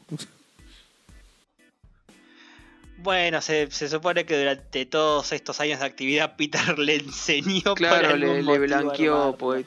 Mi Yo lo abuela de pedo me tejía una bufanda, boludo. Eh, ¿Qué onda? A ver, ¿qué, qué onda? A ver, primer acercamiento de ustedes a Gwen Stacy. ninguno. A Spider-Gwen sería. Ninguno, no, hay ninguna prueba. Así que este es mi primer Por acercamiento. eso, de los dos. ¿Es el primer acercamiento? Sí. Yo leí las- la muerte de Gwen Stacy, tengo el librito por ahí, un- una saga muy No, no, linda. Me, me refiero Spider-Gwen. que aparece en Spider-Verse. Ah, no podría cual está importarme pseudo menos. basado. Aparte Ah, hay un vale. agujero ahí de guion de cómo la piba llegó a la escuela una semana antes, si era una escuela Te tan dice, exclusiva, cómo consiguió entrar a esa escuela tan exclusiva y que su sentido arácnido de golpe le dice que tiene que ir a ese colegio. Y para bueno, ahí está, boludo, ya está. El sentido arácnido, le dice. ¿Y el cómo entró a la escuela? que le falta a Tom Holland. Claro, es una es el personaje que me parece que está menos desarrollado de, de- eh, me parece que está más desarrollado el de Nicolas Cage que aparece 10 minutos que el de Gwen Stacy que no está hasta que decide estar. Igual está buena la aparición que hace el personaje de, de Gwen Stacy, boludo. No, el personaje de Spider-Woman está bien hecho, pero a mí en, en cómic no me interesa, o sea, no me iría a leer un- una historieta de Spider-Gwen. Sí quiero leer el run, no sé si una- es una miniserie o no, de Spider-Man Noir. Es un Es una, minise- es una miniserie o algo así. No, no es, creo que no es un one shot. Salió, que- hasta salió un TP. Creo que Sí, son me dos parece que miniseries hay, o algo así. hay, hay un par de miniseries. Eh, no, a mí me encanta Spider-Gwen desde el traje hasta la personalidad, todo. Y habiendo leído eh, por lo menos el origen de ella y la primer miniserie, eh, me gustó como rápidamente te cuentan el origen y te dejan de manera sutil, pero si leíste el cómic, entender que te lo adaptaron tal cual. Yo no leí un... Por ahí probablemente esté muy bien adaptado porque la historia de Miles Morales está muy bien adaptada acá. Yo leí el primer arco argumental de Bendis, que me gusta muchísimo, y se refleja muy bien. Y de hecho se refleja muy bien la historia del Peter, Par- el Peter Parker clásico, eh, no sé, el noir. Y los que leyeron el, el del multiverso de... donde aparece, ¿cómo se llama la, la japonesa? Que lo crea Eh, Gerard Way. Kim- eh, Kimiko no, ¿cómo era? No, te- tiene un nombre de. Es Parker, pero. mm, No, ahí está. eh, Kimiko era la actriz. Porque la había buscado hace un rato. Es Penny Parker. Penny Parker. Y el Spider Eh, no, bueno. eh, Penny Parker es eh, creo que es completamente eh, creación original para la película. Porque en los cómics lo que hacen es adaptarte a Evangelion. El robot que usa es un Eva. No, pero aparece homenaje a un Penny Eva. Parker. Yo lo tengo, por Ah, eso. Aparece. Pero no, pero no es lo mismo, Nico. No, no, no lo pilotea, no, no, no. Aparece. Por eso. Hasta Es aparece Gerard Way, boludo, en el cómic. Y Wilson Fisk, eh, para el que no sepa, ese diseño de Kingpin es el que di- suele dibujar este, Frank Bill Miller. Sienkiewicz. No, Bill Sienkiewicz. Frank Miller en Para mí era Miller. Again Sí, sí, ese. lo hace 20 Bestia, años sí. es- pero es, es de Bill Sienkiewicz el diseño ese. De hecho, de hecho, es él quien dibuja Electra Born o Electra, no me acuerdo cuánto, de Frank Miller. Está bien, pero lee Born Again de, de Frank Miller y el diseño del, del cuerpo ese gigante y la cabeza chiquitita Es de Miller, sí. es de- acá está más caricaturizado, pero, pero es netamente de Frank Miller. Mm, Me parece que lo dibujó antes en ese estilo Bill Sienkiewicz. Que de hecho, cuando te muestran la historia de Kingpin en cuadros, le pidieron a Sienkiewicz que lo, que lo dibujara. Sí, está bien, pero porque Frank Miller no puede ni hacer un autógrafo ahora. Claro. A ver, ahí lo, lo busco. No puede hacer ni un autógrafo, boludo. No sea Está como la reta con el Parkinson a full, boludo. Born Again es de 1986, Gonza. Bueno, no importa, o sea, lo hicieron los dos. Bill Sienkiewicz y Frank Miller hicieron al, al Larger Than Life eh, Kingpin. Igual me quedo con Donofrio. O sea, la verdad le tendrían que haberle puesto la, la voz de Donofrio. ¿no? Y, la, Pasa y que- el cuerpo de Donofrio. Temas que quizás hubiera sido demasiado, como se dice, pretencioso el hecho de que el Spider-Man viejo la voz la haga Tobey Maguire, la de Kingpin la haga Vincent Donofrio. Había que poner una moneda ahí. Es que además hay un tema con Tobey Maguire que es un tipo bastante detestado y odiado dentro de Hollywood. Ah, ni idea, no, Entonces, la historia del chango. Eh, hay una película, todavía no la vi, la tengo pendiente, porque quería ver si conseguí el libro primero, que se llama Molly's Game, creo que es de hace uno o dos años, donde te cuenta la historia de Molly, que es una mina que organizaba juego clandestino en hoteles, se alquilaba una, la suite mega cara y organizaba juego clandestino con distintas personalidades de Hollywood. Bueno, en la película eh, Michael Cera hace de un personaje que es el personaje X, que es un actor recontra insoportable, y en el libro te aclaran de que el jugador X es Toby Maguire. Este hijo de puta. Bueno, en Spider-Man 2, por en Spider-Man 1, el personaje que hace Flash Thompson, que lo hace el que ahora es musculoso, este, el, el marido de Sofía Vergara. Deathstroke en la Liga de la Justicia. No me acuerdo el nombre del tipo. Bueno, cuestión que el Frank Mangañelo no. Ese. Ah, Bueno, cuestión que. Manganiello este. Sí, no. Un técnico que nunca reveló el nombre le ofreció 100 dólares para que le parta la nariz a Toby Maguire en la escena de pelea. Dice que así de poco se lo bancaban en el, eh, el equipo y se dice que el tema de la lesión esa que había tenido en la espalda, por la cual casi Jake Gyllenhaal termina siendo Spider-Man en Spider-Man 2, era toda una mentira de Tobey Maguire para pedir más guita. De hecho, él pasa de cobrar 4 millones de dólares o 5 a cobrar 17 más un 10% de lo que recaudaban en taquilla. Y por eso, por eso incluyen el chiste de cuando él se cae de un edificio y pega contra un auto, que empieza a decir, ay, mi espalda, mi espalda, mi espalda.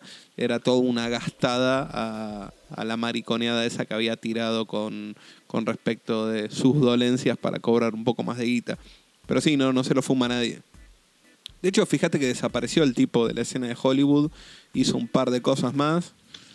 Eh, tiene un gran cameo en Tropic Thunder, la película de Ben Stiller, cuando, cuando hace la- el falso trailer para la película con Robert Downey Jr. que hacen de monjes que se aman en secreto. Él es el monaguillo, vendría a ser de Robert Downey Jr. que se lo, se lo pistolea ahí en un convento. Ahí estoy viendo. Sigue haciendo películas, pero cuando te tiran el rol, en muchos casos te tiran NA. Así que es como. No acreditado. Ah, no. No, no, perdón, perdón. Es productor de un montón de películas, no actuó un carajo. En 2014 tiene Wikipedia lo último. No, es que después se No. dedicó a la producción.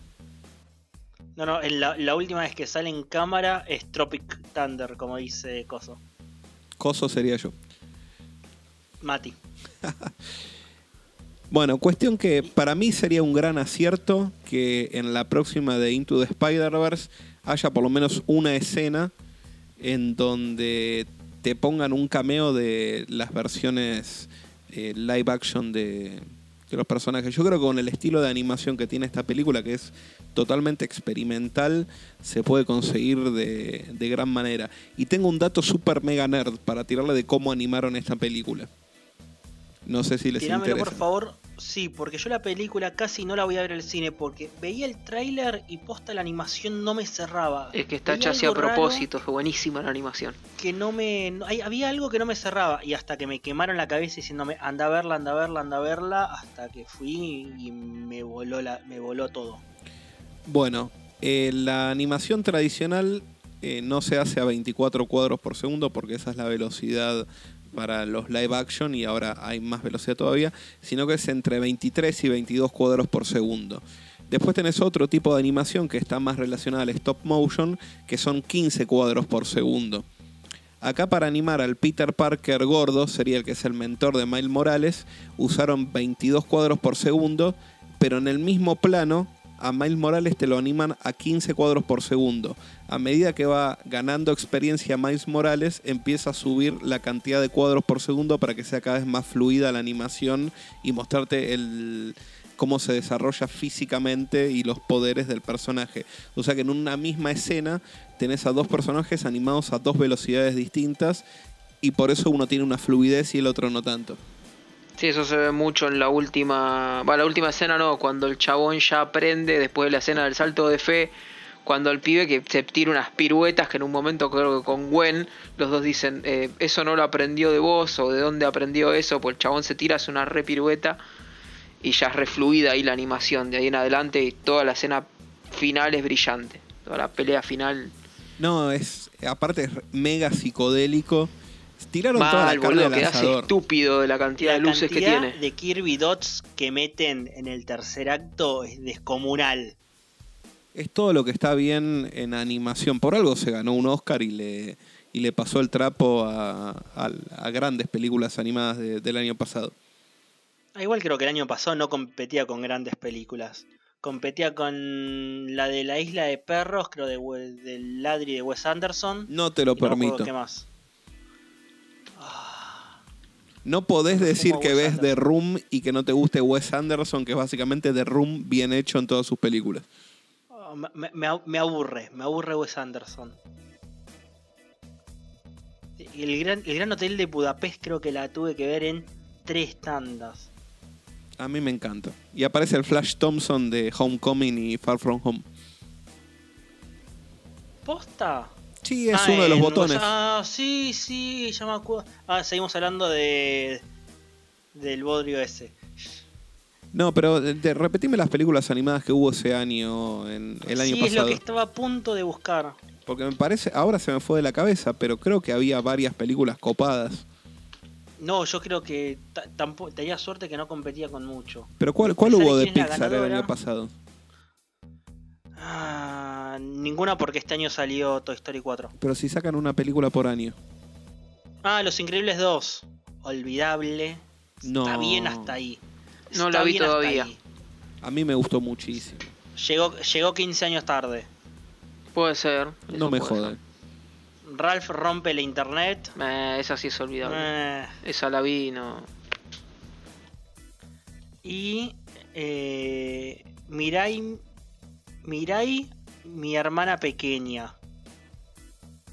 No, no sé qué es eso, Mucho pero no gusto. suena bien. No, no tengo. Bueno, ni- digamos que competencia mucha no tenía, pero creo que si competía contra un Toy Story 4 o un Toy Story 3 o lo que sea, yo creo que le yo ganaba. creo que Ay, yo creo que estaba cabeza a cabeza. No sé si le ganaba. No porque yo no diga que le merece ganarle, sino porque es, Pix- es Pixar pisando fuerte con Toy Story 4. El chiste de Pixar es que fueron rupturistas en su momento y estos tipos crearon un nuevo estilo de animación para esta película. Sí, no, no te lo discuto. No sé si Hollywood eh, le hubiera dado Spider-Man antes de Toy Story 4. Eso es lo que estoy diciendo. Para mí, Into the Spider-Verse es muy superior a Toy Story 4 en tanto como en guion como en animación. No hay más nada que discutir. ¿Pero vos viste Toy Story 4? Es innecesaria, boludo. Vi la 3. ya lo, ya discutimos esto, negro. Yo, la- vi las dos, yo vi las dos. Y sí, me quedo con Spider-Man toda la vida. Pero por lo menos hablo desde el conocimiento, señor. Dale, boludo, otra vez los juguetes se pierden, otra vez los tienen que ir a buscar, el pollera de Woody se va atrás de una, de una bombacha, boludo, o sea, eso es lo único que te cambia. Después el resto es igual al resto de las películas de Toy Story, boludo. Ot- lo que hablábamos la otra vez, este, lo que discutíamos la otra vez con nuestro querido amigo Poli, otra vez se pierden los juguetes, dale. Otro basta. que habla de una O sea, película que no vio. No, no importa, Listo. Basta, otra vez se pierden los juguetes, no. de- de- con de la ahora en 3 más yo cierra me todo. dedico- Punto. Listo, de ahora en más yo me dedico a mirar honest trailers y resúmenes y con eso miro, eh, hago de cuenta que vi la película y me ahorro la guita del cine. No voy nunca más al cine. Igual para yo acá en, en defensa de haciendo de abogado del diablo un poquitito, Into the Spider-Verse son todas las películas de Spider-Man y cómic que leíste en tu puta vida hechas películas, o sea que el argumento es el mismo de siempre. De hecho no hay un villano novedoso. El único es el Prowler ese que es un villano segundón que está ahí para morirse nomás. Kingpin ya salió en la serie de Daredevil y en la película en el clásico instantáneo de Ben Affleck. Mati, y otra película de Spider-Man donde se le muere el tío. Otra más, ¿cuántas van? Es Pero el tío ahora es negro. Sí, pero mu- murieron más tíos en la en- haciendo películas de Spider-Man que en linchadas en Santiago del Estero. Qué lindo. Igual tecnológicamente te rompe todo, porque tiene un estilo de animación de la zamputa, lo que estábamos hablando recién. Eso es otra historia. Sí, cambió, cambió la discusión, pero bueno, seguimos hablando de, Spider- Spider-Verse. Otra cosa que me encanta, salvo por una canción, es la banda sonora. No, a mí no me gustó. yo- No, no, no. A mí me encantó, de hecho la, la he escuchado y el tema de Mi familia, que es un tema de rápido y furioso, lo salteo de largo. Me encanta la banda sonora.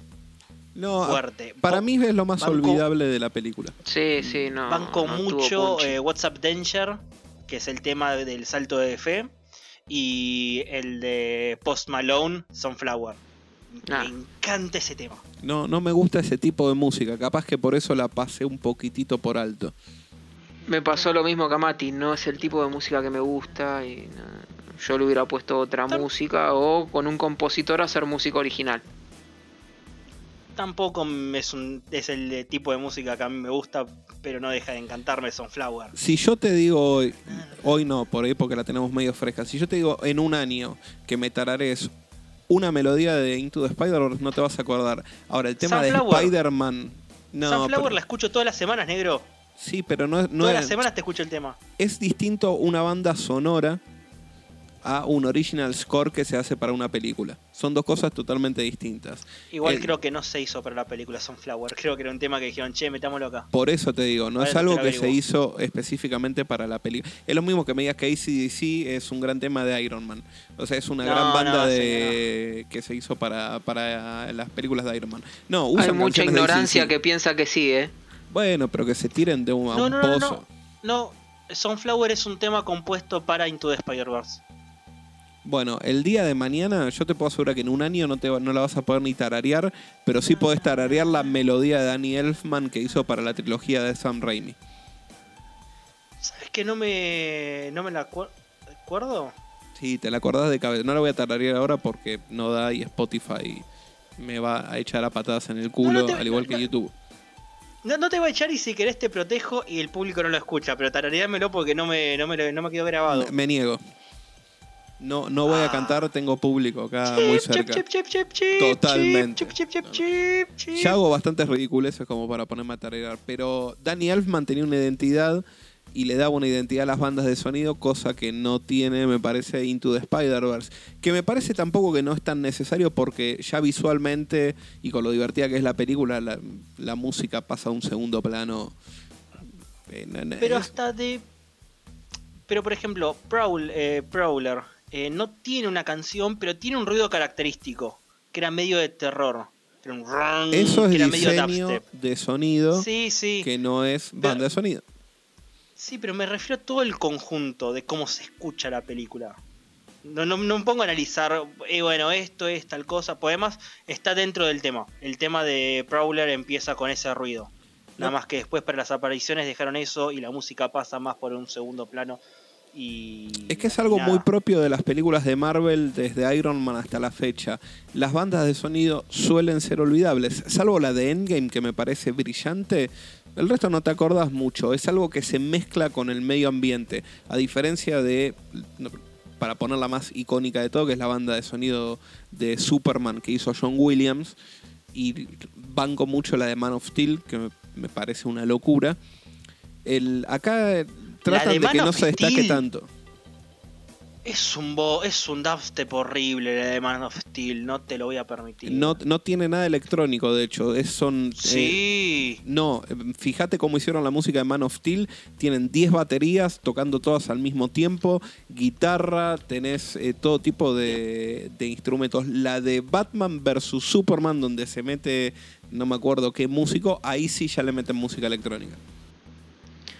Igual Está siempre metido Hans Zimmer atrás. Igual eh, quiero hacer una recomendación porque no después me voy a olvidar de poner el link.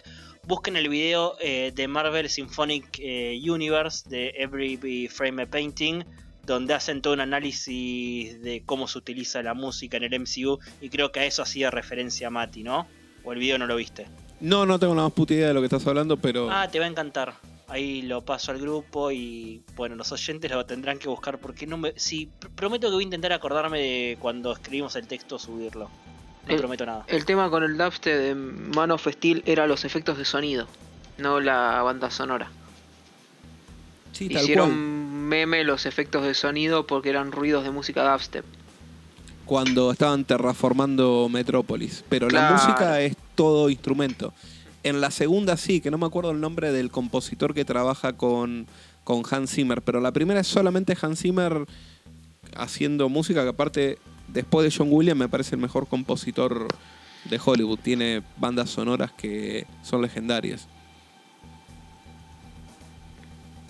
Giorgio Moroder. Googleenlo, amigos. Con eso me retiro. No, después tararía de deletréamelo porque no, no entendí tres pitos. El que hace la banda de sonido de Scarface. Ya está, esa es la mejor banda de sonido de Hollywood. Saludos. Creo que tenemos que hacer un especial de bandas de sonido en algún momento porque es un hermoso tema para debatir. Sí. Y tiré el- había zafado todo el día de decir hermoso, la puta madre. Una No, hora, lo habías dicho. ya 41 lo habías minutos dicho. de grabación y se me escapó. Perdón, gente. No, ya lo habías dicho. No, y este va a quedar largo porque casi no hay que censurar nada. Sí, eso es lo que estoy diciendo. Che, una hora 40 y el editor ya dice son las 10 de la noche. Sí, yo tengo que ir a comer y me tengo que acostar a dormir. ¿Para cuándo un. Spider-Man judío? En la secuela. Capaz te lo meten con algo que me gustaría ver a mí, que es Superior Spider-Man. Que en animación lo re podés meter a Superior Spider-Man. Que para el que no sepa, es en Amazing Spider-Man 700. Eh, Doctor Octavius cambia su mente con la de Peter. Muere el cuerpo de Doctor Octavius con la mente de Peter. Y es- queda Spider-Man con la mente de Doctor Octavius. Octavi- Octavius y, se convierte en el Superior Spider-Man. Está editado acá en Argentina. Consíganlo, es hermoso. Yo vi un argumento parecido en la clásica telenovela de Pablo Rago y Carlín eh, Calvo, Naranja y Media. No sé de qué Explíquese, estás hablando. muchachito. De gente que cambia de cuerpo y pasan el cuerpo a uno del otro. Es un cliché de acá a la China. Yo no, a mí no me gustó. Leí, leí Superior Spider-Man y me parece muy tirado de los pelos todo. Bueno, eh, hacemos recomendación temática de Spider-Man. No podemos porque a Nicolás no le, no le gusta nada de Spider-Man, así que ya cancelo la misma idea que acabo de proponer. Última cosa de Into the Spider-Verse, la escena post créditos está todo bien, pero es un meme de internet, no le vi mucho sentido. Estoy con Nicolás. Es el chiste. No, pero podrías haber usado, usado otro recurso, boludo, no tirarte a la fácil de hacer reír a la gente con boludeces. Y es como la escena postcrédito de Homecoming, donde está el Capitán América diciéndote, no todas las escenas postcréditos tienen que ser algo significativo, pueden ser un simple chiste. Y esa fue la segunda vez que vi una última escena postcrédito de del MCU. Después de eso veía la primera, me levantaba y me iba. Porque aparte es un meme viejo, pues en Taringa ya se venía usando hace rato y ya estaba requemado. Así que...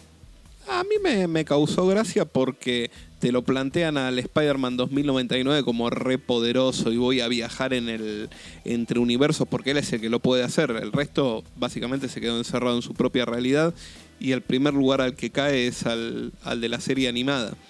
Al 67, a Tierra 67 creo que dice. Ah, no, tierra. pero. A mí me causó gracia que el tipo aterriza ahí. Pero te aclaran que Gwen Stacy, es que sí, que Spider-Man puede hacerlo. De hecho, al final de la película te dan a entender que se abre un portal cuando él está, Sí. cuando Miles está acostado en la cámara, en la cama. Sí, sí, pero el primero que viaja a voluntad es el Spider-Man 2099 ahí. Ok, eh, bueno, pasamos a las Recomendaciones. Sí. Sí, dale. Eh, empiezo yo, Sí. empiezan ustedes. Todo tuyo. Bueno, empiezo yo. Eh, recomiendo mucho, ahora que se puede ver en Super Mega HD, alquilada por ahí, eh, Rocketman. Como alguien que no conocía nada de la vida del Elton John y no conocía ninguna, solo una de sus canciones que aparece en la película y no puedo registrar el nombre, así que sigo sin poder escuchar la voluntad. Eh, recomiendo muchísimo Rocketman. A diferencia de Bohemian Rhapsody, esta es un poco más trash y muestra más eh, sexo, drogas y rock and roll. Capaz la diferencia sustancial está en que esta sí fue censurada en Rusia y Bohemian Rhapsody no. Porque es más sexo homosexual. No, no es que hay más. Directamente en Bohemian Rhapsody no aparece prácticamente. Está escondido. Y te lo muestran chapándose al camarero. Una escena en la vida de Freddie Mercury así mm, me parece muy light. No, sí, fue Que la. de hecho, Elton- eh, por eso, de hecho, Elton John dijo que a él le pareció light su película, la de Rocketman, que tendría que haber sido más heavy todavía. Para que termine Pero bueno. preso, boludo. Pues seguramente con algún menor anduvo. Porque eran cosas de la época. A ver, Mick Jagger estaría recontra represo. Ya hablamos de que David Bowie zafó porque se murió. O sea, si empezás a levantar la palita con los músicos, van todos en cana. Pero no estábamos hablando de eso. No, co- como dijiste que le pareció light a, a Salgamos de acá, por John. favor. Sí, Nicolás, recomienda algo. No, iba a ser la salvedad de que lo que pasa con Bohemian Rhapsody es que la gente no entendió que es la vida de Queen. Es ellos como músicos. Y la gente fue a ver la vida reventada de Freddie Mercury, no, te van a mostrar la vida como banda y como él como músico. No, se concentran mucho más en él que en los otros tres. Y segunda recomendación, antes de que me olvide. eh, entre, el capi- entre el podcast anterior y este terminé de ver segunda temporada de Mindhunter. Banco fuerte, eh, no es spoiler. Aparece Manson, pero la serie, la temporada no se trata de eso y si la van a ver por eso, olvídense, es medio una vendida de humo. Eh, humo. Mi recomendación. Perdón. No, no, no, no, continúa, iba a decir una boludez. No, decila. Me gusta más la boludez. Claro. Eh, banco mucho lo que andan diciendo en Twitter de que Fincher debería dirigir una película de Batman y que sería la mejor película de Batman de la historia. Puede ser. Con Víctor Sass de asesino y Batman en un policial, todo lo que está bien. juega. Juega en toda la cancha. Y es básicamente lo que va a hacer Matt Reeves ahora. Esperemos. Esperemos, pues eso está muy manoseado, pero bueno. Ya lo hablamos esto. Sí. ¿Querés que te lo explico de nuevo por privado si querés? No, No, tiene ya nada sé, que ver que pero- toquete en el guion. Cuando Ah, Nicolás, ya pusiste a, a cantar al nene.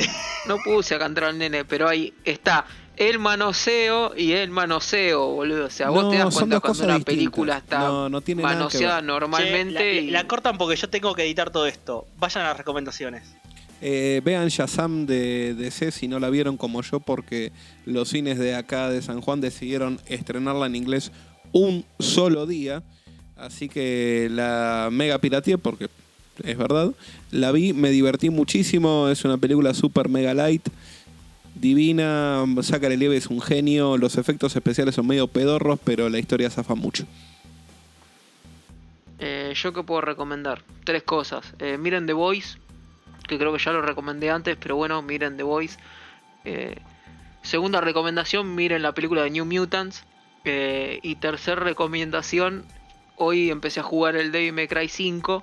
Es un juegazo. Onda, si ustedes juegan juegos y conocen la saga, eh, jueguenlo porque es todo lo que yo estaba esperando. He hablado con mi primo que lo estaba jugando antes y me dijo, mirá que es una carta de amor a toda la franquicia y tal cual. Me encontré con eso. Yo solo voy a decir, y los fanáticos me van a venir a buscar a Pompeya, banco el DMC. Sí, ya sé que en cuanto a historia se cagan todo, como jueguito está buenísimo. No, como jueguito funciona perfecto, boludo, no tiene bugs, es una historia que empieza, te- cierra. El tema es que me estás me lo estás reboteando Sí. al pedo, porque no había motivo Dante para rebotearlo. Punk no tiene chiste. Pero bueno, es. Y miren New y el Mutants. Devil May Cry 4 también es un juegazo. Miren New Mutants, por favor.